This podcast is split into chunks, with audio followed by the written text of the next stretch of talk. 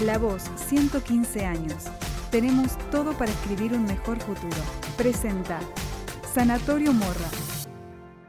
Soy Daniel Alonso, editor de negocios de La Voz, y estamos junto a Daniel Gribov de la consultora Dagri. Daniel, ¿cómo estás? Gracias por, por aceptar esta invitación.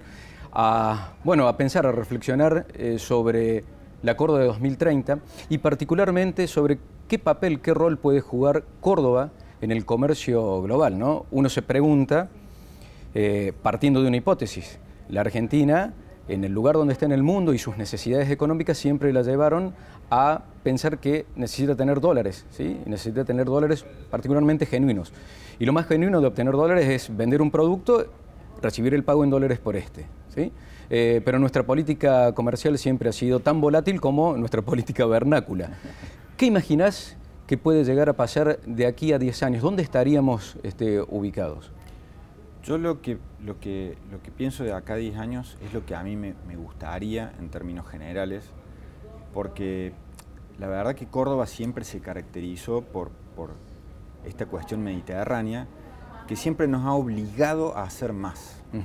O sea, siempre nos ha obligado, en función de no tener salida al puerto, de tener condiciones ¿viste? complicadas desde el punto de vista logístico, nos, nos ha obligado digamos, a ser creativos y de alguna manera también a revelarnos ante determinadas cuestiones, ¿no? O sea, hemos buscado siempre ser competitivos, hemos buscado, el empresario cordobés siempre se ha preocupado por estar inserto en el mundo. Y de hecho tenemos, eh, más allá de que Córdoba es la segunda provincia más importante del país, tenemos industrias que han trascendido las fronteras, ¿no? O sea, en la parte alimenticia particularmente. Y en este momento en virtud de la, Ley de Economía del Conocimiento, estamos pensando también en industrias cordobesas que también han trascendido fronteras y se están internacionalizando, creciendo en el negocio del software. Te quiero hacer una pausa ahí porque estás diciendo dos cosas que me parecen interesantes. La primera, un perfil eh, que desarrollamos como si fuera ya casi un ADN de, cómo el empresario cordobés que mira el mundo eh, sabe que tiene que ser ultra competitivo. Eh, y lo segundo, respecto de las oportunidades que tenemos. Pues mencionaste el sector de la alimentación. a ver, ¿qué imaginas o qué rubros imaginas van a ser la punta de lanza para una integración mucho más inteligente y beneficiosa para Córdoba?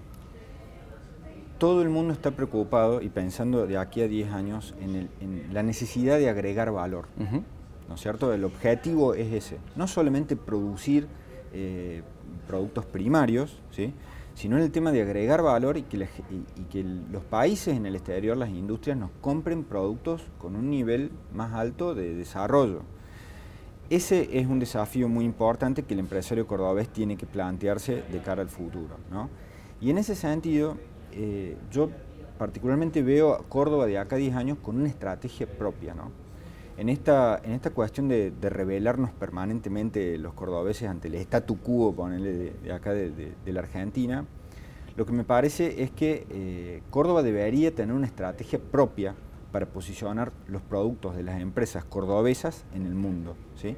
Si bien se hace promoción comercial, me parece que hoy la globalización nos lleva a plantear nuevos desafíos con las empresas y que la forma en la que llegamos a, diferentes compradores en el mundo ya no es la participación solamente de una misión comercial, sino de una presencia sostenida en el tiempo, creando cuestiones vinculadas a lo que tiene que ver con la integración y el relacionamiento a nivel internacional. Sería ilógico pensar esto a partir de que decís que Córdoba debería tener una estrategia propia, ¿no? Y que la imaginas así. Así como existe la marca país, eh, ¿una marca Córdoba? Eh, ¿Habría que trabajar para eso? Para mí sería una estrategia brillante, ¿no? Diferenciarnos en el sentido de, decir que, bueno, que más allá del contexto en el que puede desenvolverse el país, que es cambiante, como hemos hablado, eh, la realidad es que Córdoba debería ser, como nosotros siempre nos denominamos, como una isla en ese sentido, ¿no? Y plantear que el que haga negocios con Córdoba va a tener condiciones, digamos, determinadas que no se van a modificar independientemente de lo que pase a nivel país. Y esa estrategia eh, para mí solidificaría mucho el, futuro de las empresas en el exterior. ¿Y qué busca el mundo, por ejemplo, en, mercados como el nuestro? Cuando, cuando nos mira a nosotros a, Córdoba para comprar algo o para tener un intercambio de exportación o importación, ¿qué busca, qué mira, qué exige? Yo lo que creo que al haber cambiado la globalización en este momento, ¿no? y las, guerras comerciales, ¿viste? las negociaciones, vos fíjate que las tácticas y las estrategias que vienen desarrollando los países ahora son muy puntuales. ¿viste? Entonces, nosotros tenemos que proponerle cosas al mundo y no estar esperando que el mundo nos venga a buscar a nosotros para pedirnos algunas cuestiones puntuales. ¿no? Eh, yo he tenido charlas, ponerle con clientes que me decían eso, estoy preparado para fabricar lo que me pidan, ¿viste? Pero eso es una falacia, nadie va a venir, digamos, del exterior a la Argentina y particularmente a Córdoba a pedirte la fabricación de un producto. Sos vos el que tiene que empujar y traccionar, ¿sí? Que de alguna manera el mundo te busque o que el mundo acepte lo que vos estás produciendo para él. Tenemos que pensar en que eh, debemos hacer eh, el trabajo o, gestar, ser potencia en, algún sector en particular? Eh, digo esto por delinear un perfil. Es decir, ¿tenemos que pensar como Córdoba fuerte en agroalimentos solamente o Córdoba fuerte en economía del conocimiento solamente? ¿Cuál sería la estrategia allí? Mira, a mí lo que me encanta de Córdoba es que nosotros tenemos todo, ¿viste? Y que realmente en lo que queramos ser fuerte, podemos serlo. Y el desafío en realidad me parece que pasa por ser mejores, por ser mejores en los rubros que tenemos actualmente. Ser mejores en agroalimentos, ser mejores en alimentos, ser mejores en automotrices. Necesitamos crecer en cada uno de los rubros donde estamos, ¿no? Pensar que la tecnología, si bien eh, digamos, todo el mundo está pensando hacia el futuro en la tecnología, ¿sí? tiene que ser una pata del desarrollo de cada una de las industrias. La industria 4.0 es eso, ¿no? La incorporación del software a la producción de bienes, ¿no?